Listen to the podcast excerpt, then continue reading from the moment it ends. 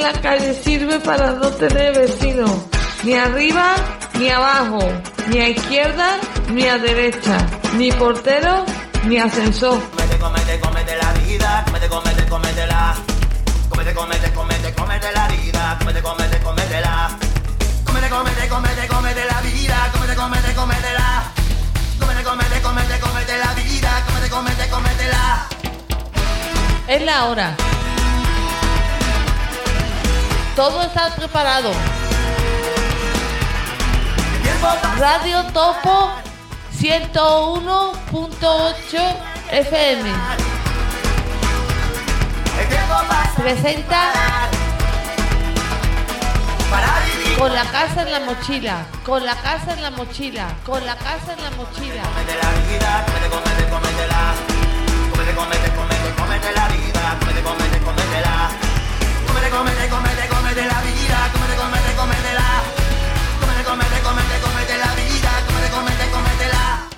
Saludos, muy buenas tardes amigas y amigos, gracias siempre por estar ahí y bienvenidas, bienvenidos al programa Con la Casa en la Mochila que emitimos en el 101.8 de la frecuencia modulada de Zaragoza en Radio Topo. Siempre os comentamos por donde nos podéis escuchar, en directo por streaming y a través de nuestra web www.radiotopo.org.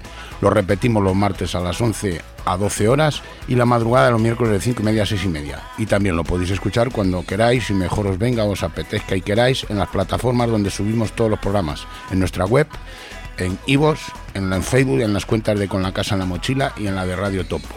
O en Twitter, arroba Casa en la Mochila. Son las 6 y 2 minutos de la tarde, hoy domingo 26 de febrero. Hoy vamos a tener un programa emotivo. Queremos hacer un recuerdo al activista social, un amigo, para mí un revolucionario, que defendía los derechos de los más vulnerables, que nos dejó el jueves 16 de febrero, hace algo más de una semana. Nos acompañará en este programa su amigo y compañero y hermano, el activista y escritor Eloy Cuadra. Esto lo acompañamos como siempre con música y será nuestro programa 403 con la casa en la mochila. Alma de mi corazón, toco toca mi puerta, algo tendrá que decirme. Hambre de locura, hambre de disfrutar, Comenzamos. hambre de más amar, hambre de locura. Corazón de mi alma, alma de mi corazón, hambre de disfrutar. Toca, toca, toca mi puerta, algo tendrá que decirme. Antes de, de dar paso a, a- y comenzar con el hoy, quiero decir algo sobre Lolo. Lolo Dorta, el activista tinerfeño que luchaba por los que no defendía a nadie. Luchó contra los desahucios inhumanos y fue el sostén de la acampada por una vivienda digna durante un año. Ayudó a que Hugo tuviera un piso adaptado a sus problemas en su enésimo esfuerzo desinteresado por una sociedad mejor. El activista social tinerfeño, Manuel Lolo Dorta, más conocido, falleció en la madrugada del jueves día 16 de febrero a los 48 años tras sufrir un colapso, mientras descansaba en su domicilio, pese a los esfuerzos de los sanitarios que lucharon para intentar salvar la vida. El intento fue sin éxito. La muerte de Dorta, albañil de profesión, conocido en toda la isla por luchar denostadamente, también conocido aquí en nuestro, nuestro programa y aquí porque siempre intervino desde hace mucho tiempo y era muy, muy querido por todas y todos nosotros, eh, luchó denostadamente por los derechos de aquellos a los que nadie defendía. Ha supuesto una conmoción profunda en amplios sectores de la sociedad tinerfeña. Eh, tan triste noticia llegó hasta el propio alcalde de Santa Cruz de Tenerife, José Manuel Bermúdez, con quien se las tuvo tiesas muchas veces. Dorta era una persona que aparentaba una, una resistencia fuera de lo común a la hora de cargar sobre sus hombros todo tipo de problemas sociales, desde la plataforma 29, gracias a su desinteresada labor y de la mano de otro activista, Eloy Cuadra. Denunció reiteradamente casos de desahucios sufridos por madres con hijos menores a los que intereses económicos carentes de la más mínima fraternidad y justicia social pretendían dejar en la calle con una mano enci- encima de la otra.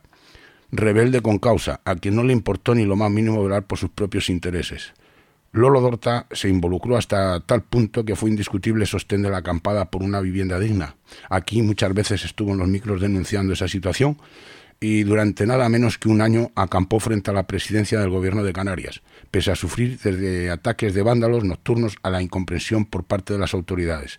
Lo peor sin duda tuvo lugar cuando trasladaron a la céntrica Plaza de la Candelaria Santa Crucera esta reivindicación en nombre de las víctimas por una injusticia social que nadie puede negar a estas alturas dado los precios del alquiler y las consecuencias de la intervención de los fondos buitres en el sector. Una lamentable campaña de desprestigio por parte de quienes no soportan presenciar que la miseria afecta a demasiados canarios frente a un lugar tan visible de la capital tinerfeña, obligó a retirar las tiendas de campaña y volver a su ubicación original. En su tan legítima como loable manera de entender el mundo, desde la perspectiva de quienes más sufren, Lolo Dorta era un radical que escuchaba, pero no compartía los consejos de quienes, quizás más prácticos, pero también más complacientes con la desigualdad social, le aconsejaban que tendiera puentes hacia las autoridades. Pero el convencimiento de que le asistía la razón que brotaba desde su corazón, ese mismo que sin duda sobrecargado por los problemas de los demás le falló fatídicamente, lo llevaba a criticar a diestro y siniestro sin importarle las ampollas que causara en el poder. Entre sus penúltimos servicios desinteresados para que la sociedad canaria en general y la tinerfeña en particular fuera mejor, consta su apoyo dedicado a, que Hugo, un joven de apenas 16 años tetrapléjico, a cuenta de un accidente tuviera acceso a una vivienda adaptada a sus necesidades, compromiso recientemente adquirido por el Instituto Canario de la Vivienda y CAVI, en colaboración con Viviendas Sociales e Infraestructuras de Canarias, empresa pública conocida como Visocan, con quien se las tuvo muy tiesas Lolo. Sin ir más lejos, el sábado 11 de febrero, Lolo Dorta estaba al pie del cañón en una manifestación por el derecho a una vivienda digna que tuvo lugar en las calles de Santa Cruz de Tenerife. Pues nada, así más o menos era Lolo. Que descanse en paz. Y ahora pues vamos con un poquito de música de Antonio Orozco, mi héroe.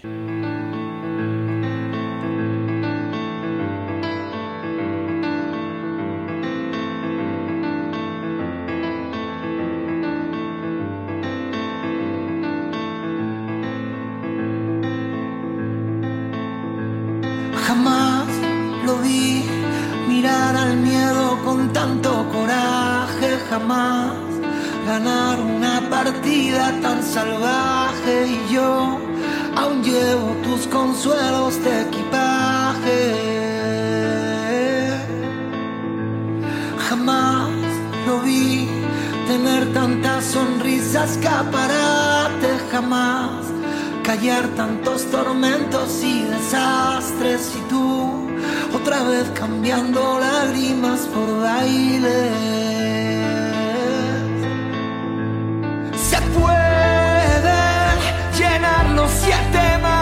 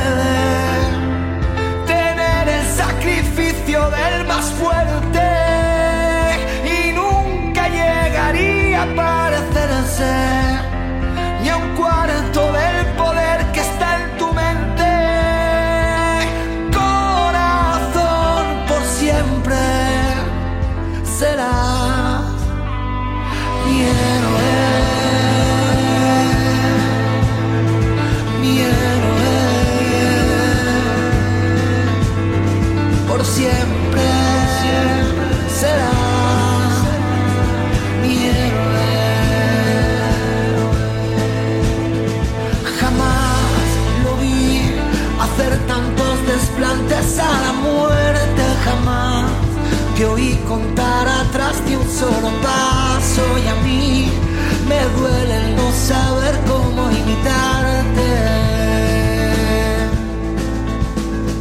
Jamás te oí tan solo una palabra del presente, jamás te oí hablar de tanta mala suerte y yo bendigo haber podido conocerte.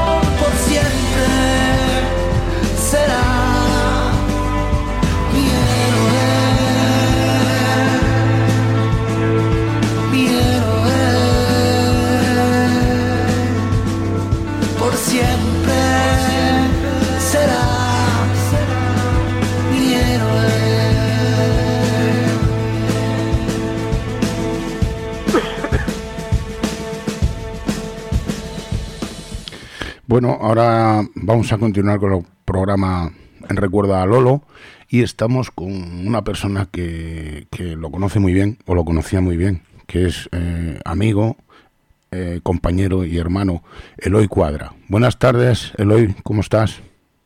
Pues buenas tardes, eh, ¿cómo vamos a estar? Pues intentando tirar para adelante, se le echa mucho de menos a Lolo Gorta, compañero eh, es como si me hubieran arrancado un, brazo, una pierna, porque son muchos años luchando con él y no sé, uno supongo que a lo largo de la vida tiene amigos de la infancia, amigos de, por aquí, de por allá, pero esto es como un, compañero que se fue a la guerra conmigo y estuvimos eh, pues una década entera, que lo conozco en las luchas, pero tantas y tantas batallas sociales y contra instituciones, contra políticos corruptos, contra salvando a la gente y siempre, casi siempre hemos estado luchando juntos, entonces, pues imagínate. Bueno, me acompaña en el estudio el compañero Javier eh, y, decirte que, bueno, a nosotros no nos conocíamos personalmente, pero aquí también se le quería bastante hemos tenido muchísimo contacto tanto con él como contigo y, también hemos sufrido esta pérdida hoy.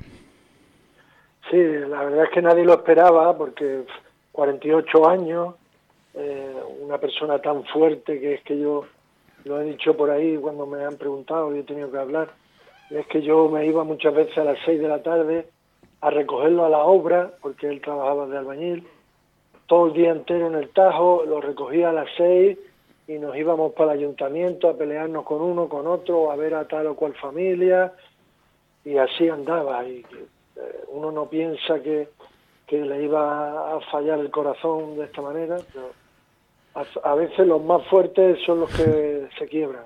Pues, pues sí, parecía invencible, pero eh, bueno, yo para mí personalmente era un referente. Sí, era, era un referente porque era diferente, o sea, venía del pueblo, él representaba al pueblo, eh, no tenía estudio muy, allá, eh, había sido empresario, fue a la ruina, perdió su casa con la crisis de la, del 2008, se vio en la calle con su familia, con sus niñas, a partir de ahí empezó a luchar y bueno, y, es que no, no se detenía ante nada, era le metía para adelante a lo, a lo que hiciera falta, no, no exento de, de, inteligencia, porque también era muy inteligente. Lo era, lo era. Y, y aunaba, porque aunaba lo que yo he echado siempre de menos y un poco por eso yo me llevé también con él porque en eso estábamos totalmente de acuerdo. O sea, no separaba la lucha social, la lucha política, la lucha contra el sistema y la solidaridad, la empatía, el tender la mano al que peor estaba, que normalmente, normalmente, y creo que alguna vez lo hemos hablado ya aquí en, la radio también, normalmente estas dos cosas van separadas, porque la solidaridad es cosa de ONG, de, caridad, se asocia a caridad, y la lucha política pues, parece que es de, intelectuales o de gente muy guerrillera, muy de o, vinculado a la política, pero una cosa y la otra no, no, no se mezclan. Pues Lolo Dorta la, las mezclaba y en, las luchas que hemos tenido en todos estos años pues no, no se escatimaba, si una familia tenía problemas se le buscaba de solucionarlo, campañas de solidaridad, lo que hiciera falta y también se denunciaba su caso y se cogía su caso para, para la problemática general, para denunciar al político que no lo hacía bien o una ley que no estaba. O... Entonces, por eso y por tantas cosas también era muy carismático, tenía mucho carisma, que, eso es muy importante también en las luchas sociales, arrastraba y bueno, eh, sabía hablar muy bien. Yo pues yo estaba ahí un poco detrás con la parte de, del papeleo, de las leyes, de para pero el que, arrastraba con, con, el megáfono y con, con un micrófono era él. Y bueno, pues ahora estamos aquí teniendo que suplirlo, que eso es imposible, pero bueno, hay que tirar para adelante. Todo el mundo, mucha gente ha dicho que tienen que mantenerse su legado y, hay que seguir. Bueno, viene en un momento en el peor momento, porque, bueno, aparte de que estaba en, lo máximo de, popularidad y de éxito, si se puede llamar éxito, porque nos estaban llegando casos muy graves y se habían solucionado. Ya estábamos empezando a trabajar en otras islas, porque nosotros somos de Tenerife, pero ya habíamos trascendido a, a, la isla de Gran Canaria, en Fuerteventura. Se estaban conectando las luchas, estábamos ahora inmersos, estamos, y él estaba empujando mucho en un proyecto que ya aglutina 104 colectivos sociales, sindicatos, algunos partidos de toda Canarias, con un manifiesto, Defender Canarias. Incluso yo le había comentado así, hablando en Petit Comité, le había dicho que igual era el momento de dar el paso a, a la política, porque llevábamos toda la vida aquí en los colectivos y no y él ya estaba medio convencido, casi convencido, incluso Estuve hablando el otro día con, con un compañero que me había dicho que sí, que, que, ya estaba dispuesto a dar el salto y bueno, pues yo creo que hubiera sido un magnífico concejal o de lo que fuera y por qué no, pues algún día un alcalde. Ah, preparado estaba y, tiene pues justo lo que no tiene la clase política hoy en día. Por eso a él se le quería tanto y la política está tan tan denostada, porque él era valiente, no le, no le tenía a ir contra lo que hiciera falta y ahí hemos estado amenazados, nos han perseguido, nos han insultado, nos han amenazado de querella, bueno, incluso nos la han puesto, pero han quedado en nada, porque luego no, llegaron a nada. Pues él tenía esa valentía de ir a contra el que hiciera falta, que los políticos no lo tienen, y él tenía la humanidad de estar con, de no dejar a nadie atrás, que los políticos desgraciadamente metidos en su burbuja, y en su palacio de cristal allí no les llega el sufrimiento y a ellos no les importa, pues se nos ha ido en, el peor momento. Pero yo, eh, yo Eloy, eh, conociendo un poco y siguiéndole como, y tantas veces que hemos hablado de Lolo, eh, con Lolo, en la política hay muchas zancadillas. Yo, Lolo era un tío sincero y que iba de cara. Y en la política a veces se ponen de perfil. Yo no veo a Lolo poniéndose de perfil ni aguantando eh, cosas que yo no le, no le veo, no le veo. Es un tío muy directo, hubiese tenido, vamos, le hubiesen puesto muchísimas zancadillas, le hubiesen puesto, sí que es valiente, y era, digo, perdón, era valiente, pero eh, sé que era muy tirado para adelante, pero en la política te pone muchas zancadillas, que tú lo sabes, y a veces no se puede hacer todo lo que a uno le gustaría, por eso mucha gente mm, no se ve ahí. Y no sé tú qué opinas. Pues yo opino que la política está para cambiarla. Evidentemente que sí, eso sí, eso sí. Pues él, él estaba capacitado para cambiarlo porque tenía apoyo popular y, bueno, yo iba a estar ahí ayudándole, y, iba a tener a más gente ayudándole. Yo creo que, la política está tan mal precisamente por eso, porque tiene que cambiar, porque la gente ya no se cree nada, pero, hay que eh, buscar otra forma. Escuchándotelo hoy, era que eh, se intentaba fundar un partido político, porque con pertenecer a alguno de los que hay no veía yo precisamente a Lolo. ¿Es así? Bueno, hay partidos aquí en Canarias ah, que, no tienen, representación. Ah, vale, vale. Son minoritarios, pero que tienen una infraestructura, que se puede entrar de independiente, no tienes por qué afiliarte. Y bueno, si, si van a buscarte, porque a Lolo lo, lo iban a ir a buscar, ya le estaban... No es que él se ofrezca, es que lo iban a buscar le iban a decir, utiliza el partido como instrumento para tu lucha. Entonces, es diferente, ya, ya entras con un con cierto caché, no para pegar carteles, aunque luego se esté para lo, para lo que se haga falta y para estar con, en la calle, donde sea, haciendo lo que sea, pero bueno, ya es diferente. Y yo creo que Canarias está fatal, esto está peor que en ningún otro sitio y aquí hace falta un cambio ya. Y yo creo que que lo va a ver, lo va a ver, eh, aunque con Lolo ahí hubiera, me hubiera encantado verlo pues en los plenos, que no que no pocas veces habló en los plenos y los puso firmes, les puso la cara colorada. Sí, Lo, hemos seguido, sí. sí, Pero ya con, con, mucho más peso se ha perdido, se ha perdido ahí un, un luchador, como yo le, le llamaba el luchador. Pues, una desgracia, pero hay que seguir, hay que seguir.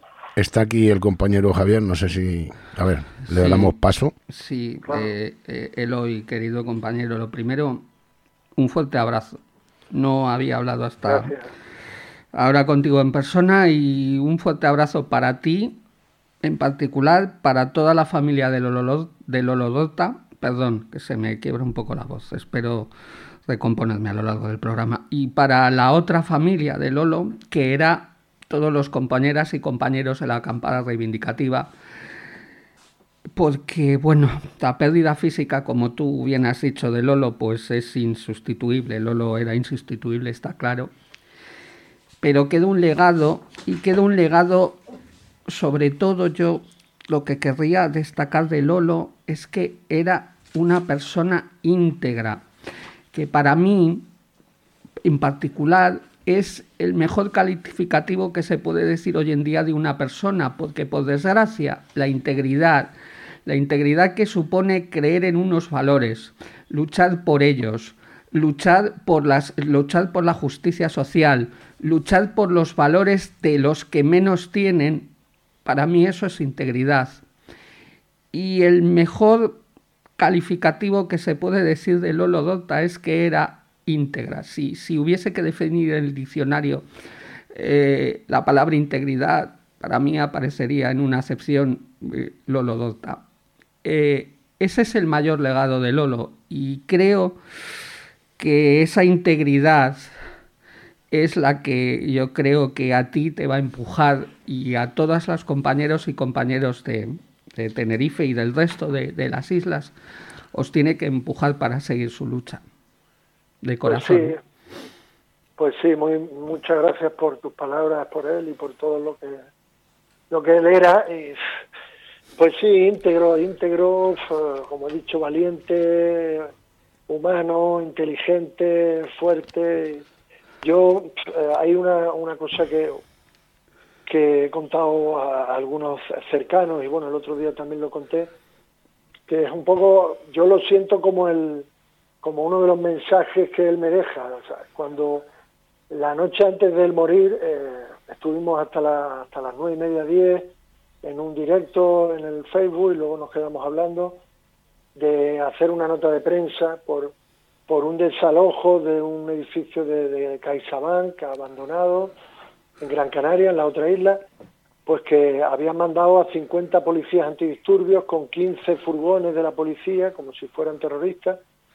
Bueno, lo habíamos hablado la noche anterior, lo habíamos denunciado en el directo, pero queríamos hacer una nota de prensa contundente entonces yo me quedé, él me dijo, lo último que hablé con él, él me dice, eh, prepara un titular contundente para la, para la nota de prensa, prepáralo, búscate un titular, búscate.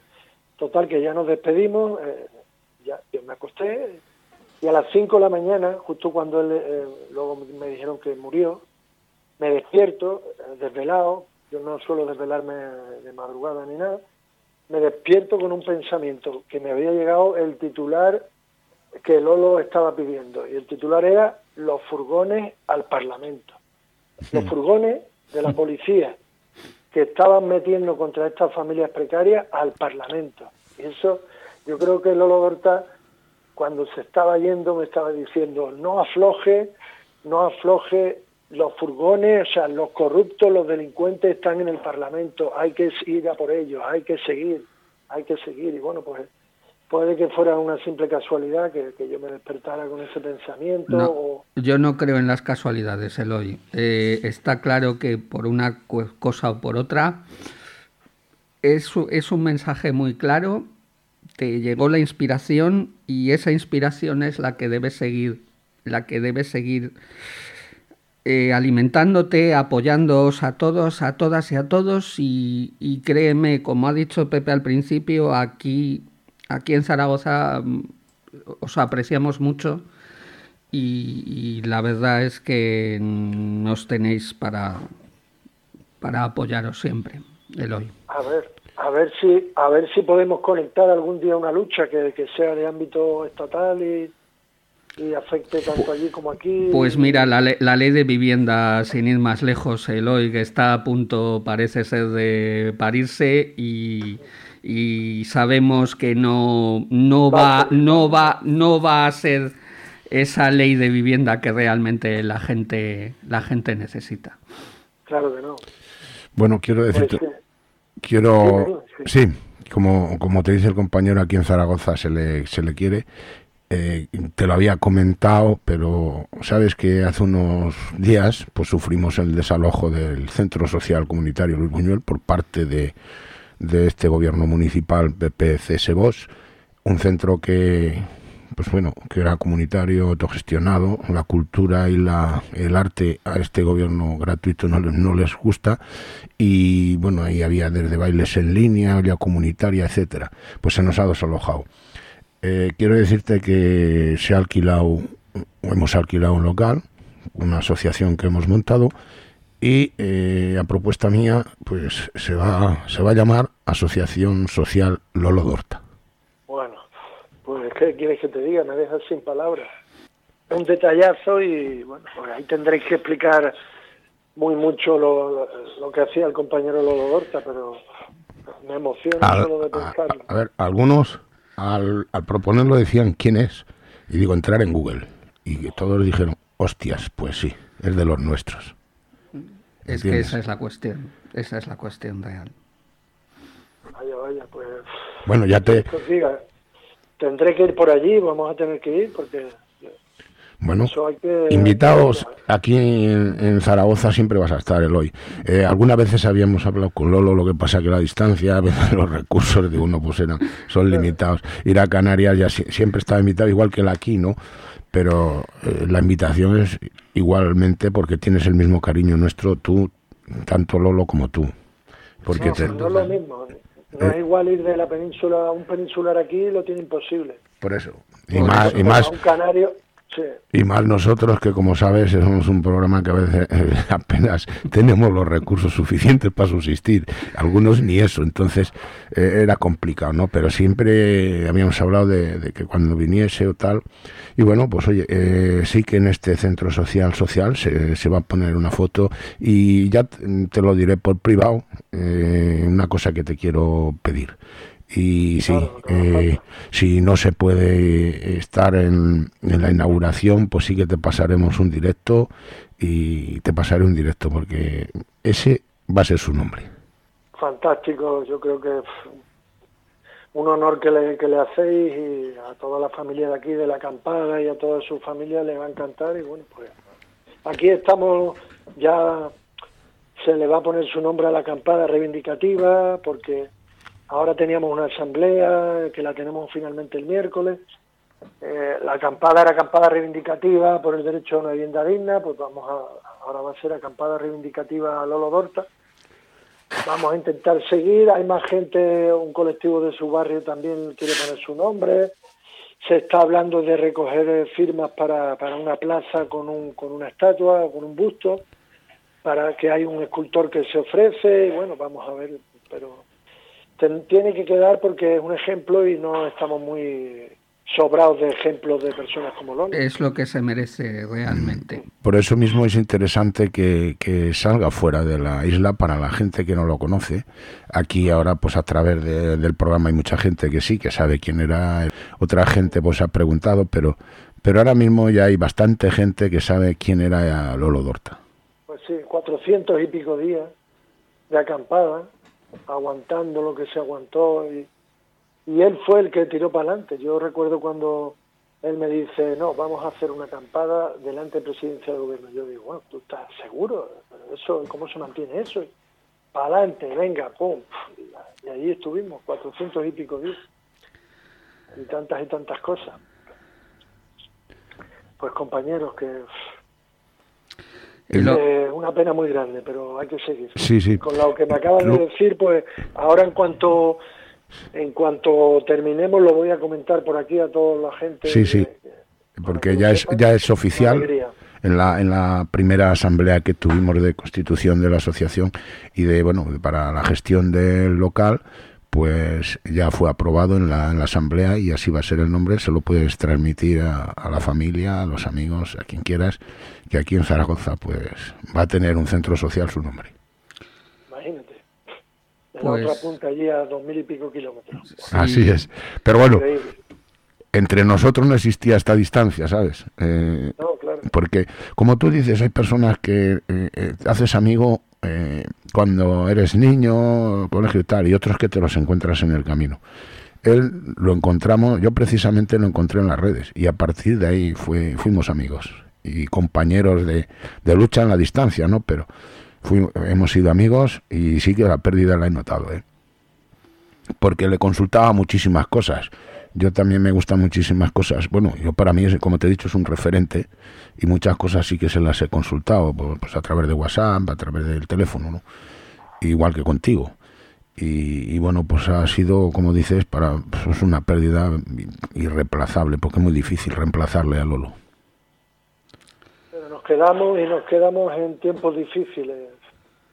Yo ahora estoy aquí, imagínate, que nosotros nos repartíamos el trabajo, llevábamos eh, casi todo el peso entre él y yo, que había más compañeros, pues ahora mucha gente pues, creen que o quieren que lo haga, que me, que me eche yo lo mío más lo de Lolo. Cuando eso es imposible, pero además reemplazarlo es imposible. Entonces, imagínate el, papelón que tengo yo ahora para... Entonces, el miércoles tenemos una asamblea y, a ver si viene más gente, gente nueva, que se pueda repartir y que podamos sustituir por los, 20 o 30 que, hacía Lolo. Eso, eso... Eso te iba a preguntar yo ahora, Eloy. Eh, bueno, evidentemente el mejor homenaje que se le puede hacer a Lolo es continuar su legado, continuar su lucha y además es lo que él quisiese. Ahora mismo yo creo que lo que, lo que él mismo ahora querría es tirar para adelante, tirar para adelante con todo esto. ¿Cómo, ¿Cómo, ves el tema de la asamblea del próximo miércoles? ¿Qué, apoyos habéis tenido? ¿Cómo, ¿Cómo, estás viendo la gente se está movilizando? Eh, bueno, está claro que, todos, eh, con, el dolor evidente de la pérdida física de Lolo, pero, pero bueno, lo que tú dices son tiempos difíciles ahora mismo y quizás es cuanto más falta hace esa lucha. Pues sí, pero la asamblea es una incógnita, porque mucha gente, el día del velatorio, el duelo y los días posteriores, mucha gente decía que sí, que iban a estar, pero luego tú sabes que eso al final queda en, voluntad nada más, pero no, no dan el paso. Entonces, bueno, vamos a ver cuántos van. Eh, tenemos más o menos tres, cuatro compañeros que estamos ahí organizando, tenemos ya una idea de cómo seguir. Dependiendo de la fuerza que tengamos, del músculo que tengamos, pues podremos hacer más o haremos menos. Pero bueno, seguir vamos a seguir, eh, porque vienen tiempos muy malos, porque aquí la crisis habitacional no va a parar. Eh, Canarias se ha vuelto eh, el epicentro de, atención de medio mundo, de, especuladores, de, turistas ricos, de europeos que no quieren vivir allí, que, que vienen aquí a teletrabajar. Esto es casi un paraíso fiscal y esto es imposible. Aquí nos van a echar a todos. Perdónelo y que te interrumpa, pero sí quería mm, dentro de, de, este programa tan emotivo, hacer mención, pusiste el otro día un post que me, vamos, me quedé a cuadros, honestamente. Eh, del, si no me equivoco, es un grupo del sur de la isla, eh, si no recuerdo mal, que alquilaban una habitación, una habitación por 770 euros al mes. Una habitación.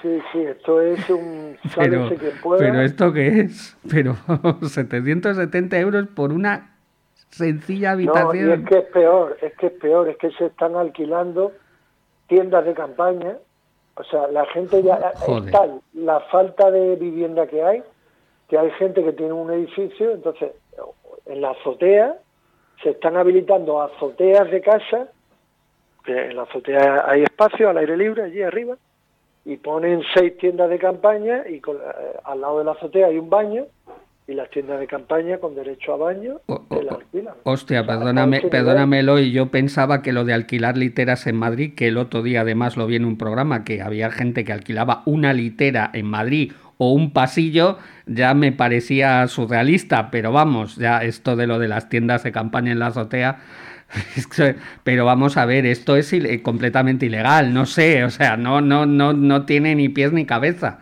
No, A ver, es que es la ley de la oferta y la demanda.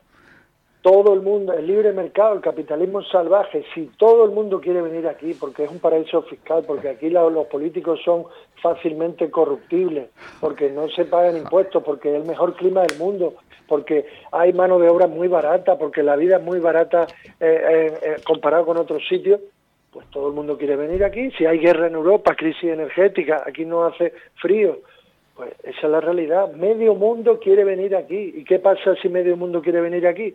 Que la poca vivienda que hay se vende a precio de oro y la que está en alquiler se alquila a precio de oro. Sube la oferta, sube la, la oferta y, el precio sube hasta de manera un 20% subió la vivienda en alquiler en el año 2022 en Tenerife. Un 20% en un año. La de venta, tres cuartos de lo mismo esto es imposible está, claro que hay que seguir la lucha, Eloy. es que, es que hay que seguirla porque es que al final os, os, van a echar de las islas.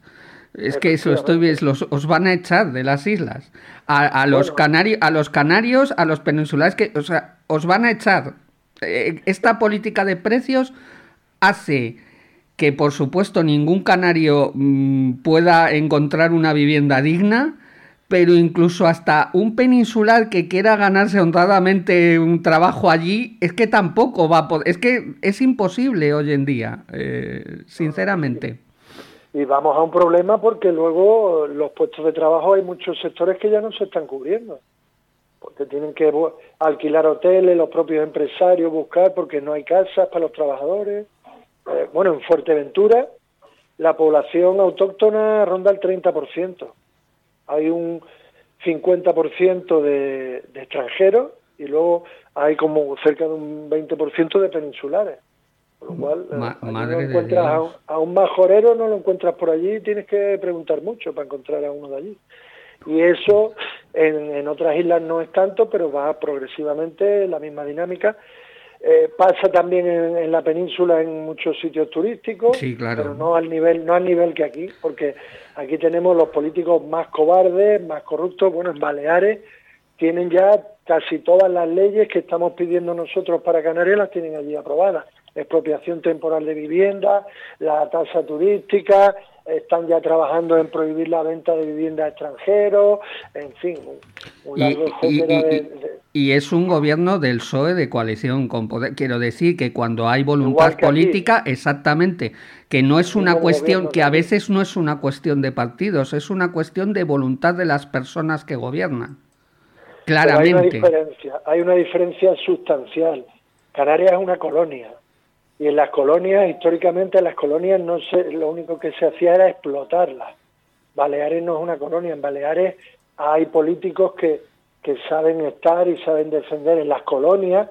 Los que ponían al mando de las colonias eran títeres de toda la vida, títeres al servicio de la metrópoli, y eso es así. Eh, y mira que yo soy eh, peninsular, entonces, pero yo tengo un discurso cada vez más canario, cada vez más de, que hay que luchar por, por soberanía, por unas cotas de, de autogobierno, por, empoderar al canario, porque esto es una colonia de todas, todas. Aquí no se decide nada que favorezca a Canarias. Bueno, el otro día, el mismo día, o sea, el mismo día, una empresa naviera canaria, Naviera Armas, fue vendida al, a JP Morgan.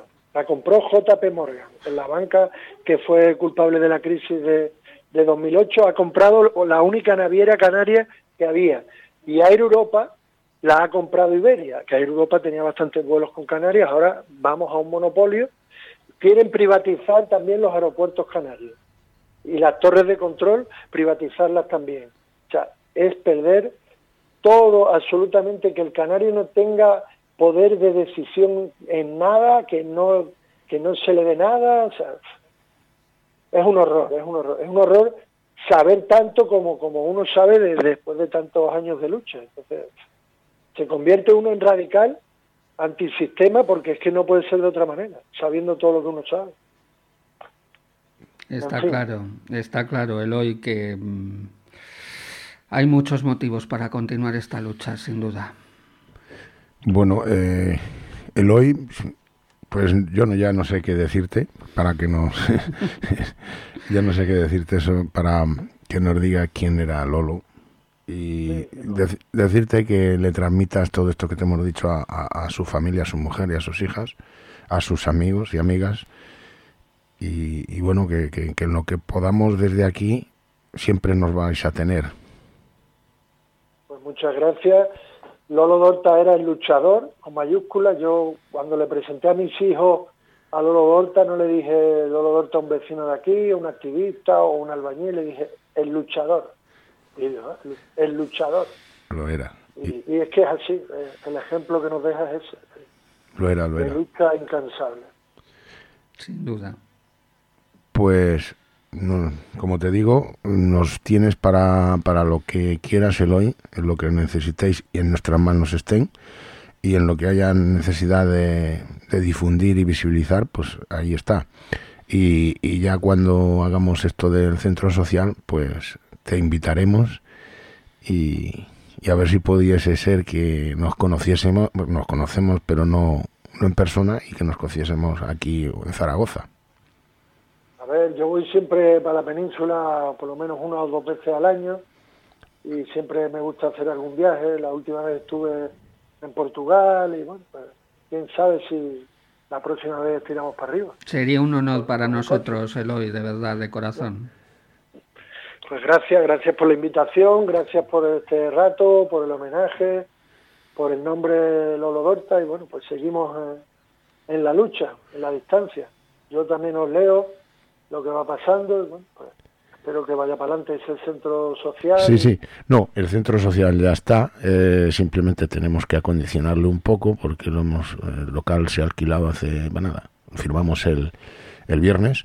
El centro social va para adelante y bueno, ahí, ahí hay un- varios colectivos que empujamos para que siga no como el antiguo Luis Buñuel porque es muy difícil, aquello era en grande y aquí esto va a ser pequeño, ¿no? Pero eh, lo que es la olla comunitaria, que era la que dábamos unas, bueno, alimentos para que se pudieran eh, precisamente ellos mismos hacérselo en casa y bueno, un tupper de comida, que una cosa es solidaridad y otra caridad, pues nosotros lo hacemos con solidaridad con la gente, sin pedirle el carné, sin pedirle papeles, para nosotros eso no, no se lo pedimos a nadie como se piden en los comedores sociales. Aquí puede venir, podía, podía y puede venir quien quiera. Claro, como tiene que ser.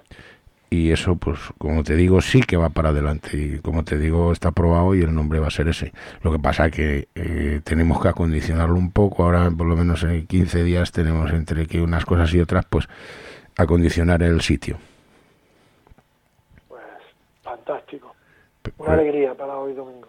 bueno pues mm, Te lo voy a transmitir ahora mismo. se lo puedes transmitir a la familia y que desde aquí desde Zaragoza pues nuestro homenaje y nuestro más sentido pésame y que para nosotros como te digo sobre todo para mí era un referente Para muchos, para muchos. Para muchos y también para mí era un referente por lo que te he dicho, Eloy, por su integridad como persona. Pues sí. Bueno, amigo, compañero, eh, volveremos en otra ocasión a hablar.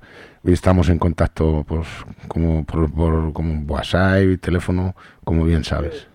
Sí, que nos dejó tranquilos, siempre estoy Nada. bombardeando Tú- con, con todo lo que Tú hacemos. sigue. Eh, tú sigue que nosotros le damos difusión aquí. Tú sigue. y no, eso no es, eso no es ningún problema, Eloy. Para nosotros difundir y visibilizar toda esa problemática, pues lo hacemos encantados. Y ojalá pudiera servir de, de mucha ayuda, pero bueno, somos, como sabes, muy pequeñitos. Aunque, Eso va, todo va sembrando. exacto. Exacto. Un abrazo, amigo. Un abrazo, abrazo. enorme. Adiós, un abrazo. Bien, gracias. unido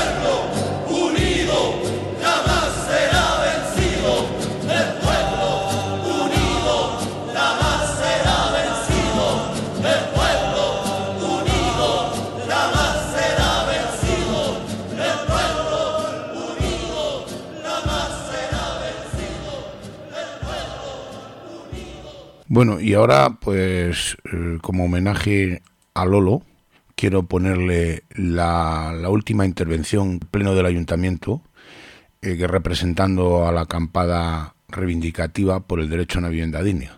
Y le voy a poner, pues, la intervención de Lolo. Buenos días a todos, a los grupos tanto de gobierno como de la oposición. Eh, primero me gustaría, antes que nada, dirigirme a ustedes, darles, ya que es el último pleno, feliz Navidad y próspero año nuevo. Espero que todos ustedes y todos sus allegados puedan pasar una Navidad digna y que todos ellos tengan techo, comida y regalos para los reyes, cosa que cientos de familias de Santa Cruz desgraciadamente no van a poder decir lo mismo. Bueno, para comenzar, antes de empezar, eh, quiero aclarar, ah, por si a la señora Yarín se le ocurre otra vez, eh, como en el último pleno, eh, que nos están utilizando. Señora Yarín, mm, de verdad, yo que usted rectificaría sobre este tema y miraría hacia adentro de usted y, de su grupo de gobierno, que- puede ser que aquí la manipulada pueda ser usted dentro de este gobierno. Que desde enero de, de 2021, que empezamos con la lucha, eh, las familias del tablero, ya desde el principio estábamos eh, poniendo el acento al descontrol del alquiler vacacional, la falta de regulación, lo poco o nada que se paga. Y como, y como están restando sin, sin parar vivienda de alquiler para los canarios, entre otros, porque ya desde entonces sabíamos lo que, lo que dice este recorte de un digital jurídico con fecha de septiembre del 2020, que aquí lo dice claro, el derecho europeo permite someter la autorización previa del alquiler de inmuebles para uso turístico, con fecha del 2020. A ver que estoy un poco perdido, estoy un poco nervioso. La Unión Europea permite a los ayuntamientos pedir certificado previo para la actividad de alquiler vacacional desde septiembre del 2021. No dirán que no lo hemos avisado en estos, en estos dos años. de la acampada reivindicativa no ha habido una administración en Canarias a la que no hayamos llevado la necesidad de la regulación del alquiler vacacional para ponerle límite. Usted, señor alcalde, en las ocasiones que le hemos hablado de esto, nos ha dicho que es un tema muy complicado que luego eh, lo tumban judicialmente. Pero no es así como puede ver en este recorte de prensa del Tribunal Supremo, el Supremo ya eh, hace tiempo que dio el visto bueno a la regulación de los ayuntamientos y aquí lo tienen, porque Bilbao sí y Santa Cruz no. También lo tienen regulado en Barcelona, San Sebastián, Valencia y en un montón de ciudades más.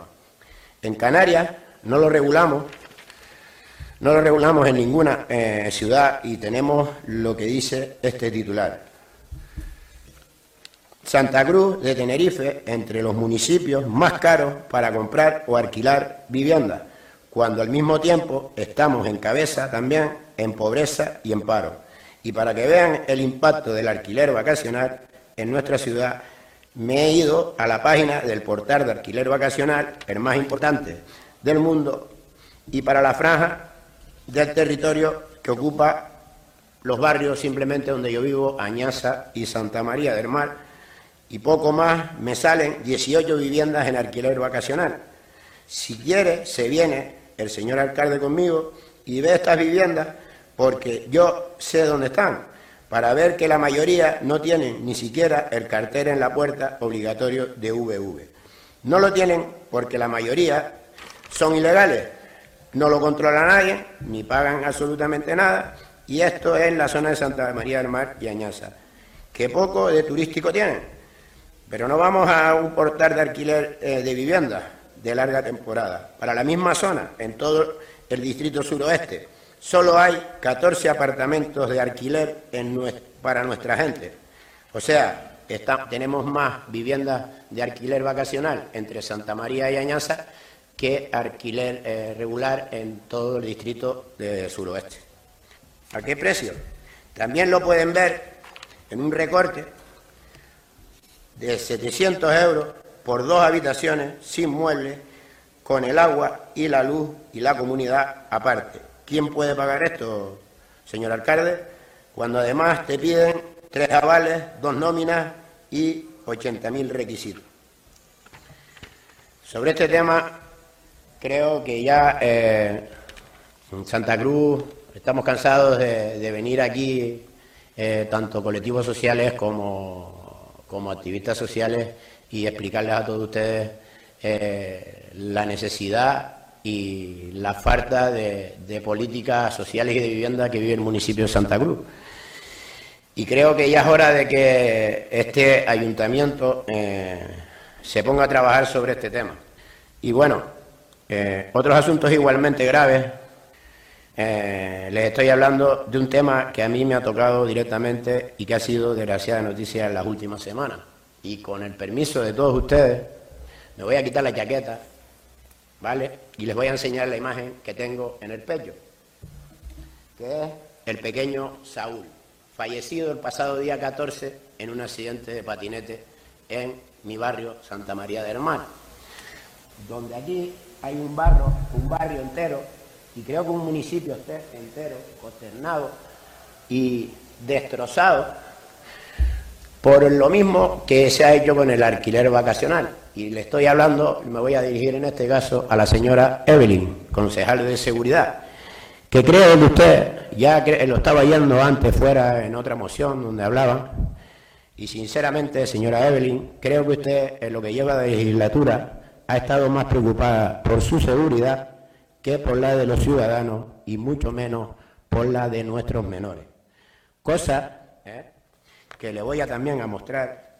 Hay eh, una ley aprobada por la Dirección General de Tráfico, eh, si no me equivoco, desde el año 2020, donde eh, incluso avalada por el Supremo, los ayuntamientos pueden todavía endurecer más las leyes, tienen la capacidad, si tuvieran la voluntad, de endurecer un poco más las leyes y, por ejemplo, para no irnos muy lejos, en Barcelona los patinetes no pueden circular menores de 16 años.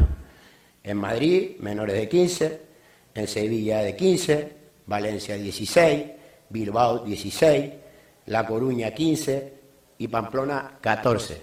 Porque el Ayuntamiento de Santa Cruz no ha puesto ya manos a la obra con la problemática que estamos viviendo en el municipio de Santa Cruz, el descontrol de la venta de patinetes en manos de menores, que si a lo mejor se hubiera aprobado leyes en el municipio como esta que estamos hablando, hoy no estaríamos llorando la pérdida del pequeño Saúl. Así que desde aquí, y por respeto hacia la familia que no han recibido ningún tipo de llamada, ni siquiera de ayuda psicológica a esa madre soltera que ha luchado por dos hijos, perdonen si me, si me, si me tengo porque no ha sido fácil, porque encima ha sido un niño al que he visto nacer, su familia son íntimos amigos, mis hijas y mis sobrinos son íntimos amigos y llevamos dos semanas con un dolor tremendo en el barrio de Santa María del Mar. Así que desde aquí, que, por respeto a esta familia, ya que todavía no han sido capaces, porque ya no solo la familia, creo que también todos esos jóvenes amiguitos de Saúl ahora mismo necesitan el apoyo de todos nosotros, empezando por sus padres, pero también la responsabilidad de las administraciones de estar atentos y estar pendientes a nuestros hijos y a nuestros menores. Así que, señora Evelyn, le pido que por favor apruebe leyes que regulen y que eh, haya un control con el tema de los patinetes y que no se pueda poner en manos de un menor eh, de 11 años un patinete que puede coger hoy en día 80, 90 kilómetros hora, donde la propia policía se ve con las manos atadas porque no pueden hacer nada. Así que desde aquí lo único que le pido para terminar a todos ustedes es que se pongan en pie y le dediquen un minuto de silencio al pequeño Saúl y a su familia.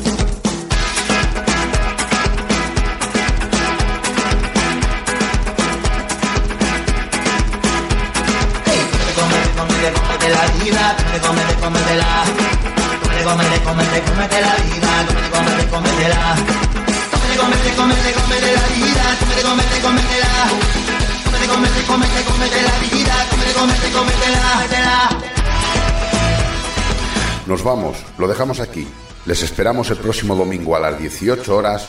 Desearles una buena semana. Gracias siempre por su confianza. Buenas tardes a todas y a todos.